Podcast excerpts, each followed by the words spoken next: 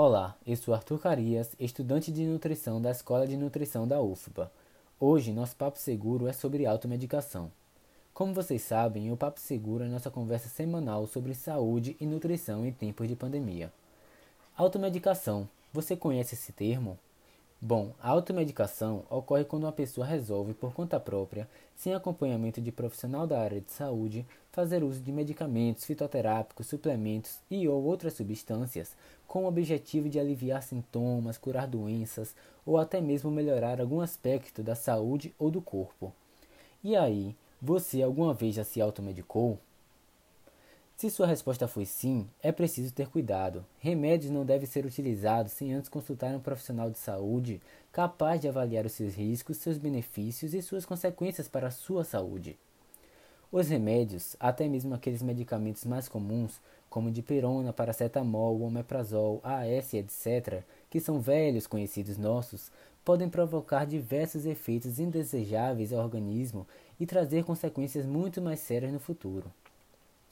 Atualmente, o maior exemplo de automedicação durante a pandemia é o uso da ivermectina, que foi apontada como medicamento na prevenção e tratamento do vírus da Covid-19. Essa informação falsa fez com que muitas pessoas se automedicassem e tomassem a ivermectina por conta própria, sem nenhuma orientação ou acompanhamento médico. Além disso, muitas pessoas passaram a tomar suplementos de vitaminas, especialmente as vitaminas C e D, com o objetivo de se proteger da Covid. Porém, apesar de importantes para o nosso corpo, as vitaminas em quantidades muito elevadas podem oferecer riscos se consumidas em grande quantidade e sem acompanhamento de médico ou nutricionista. Todas essas formas de automedicação, quando feitas repetidas vezes, poderão trazer prejuízos para a saúde a longo prazo. Portanto, evite se automedicar. Busque a ajuda de um profissional de saúde.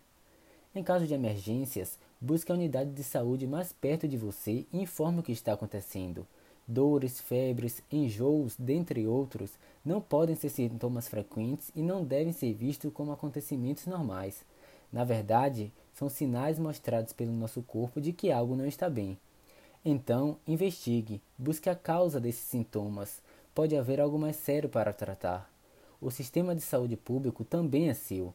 Use-o para o seu bem-estar. Por hoje é só, pessoal. Não deixe de nos acompanhar nesse canal. Forte abraço e até o próximo Papo Seguro.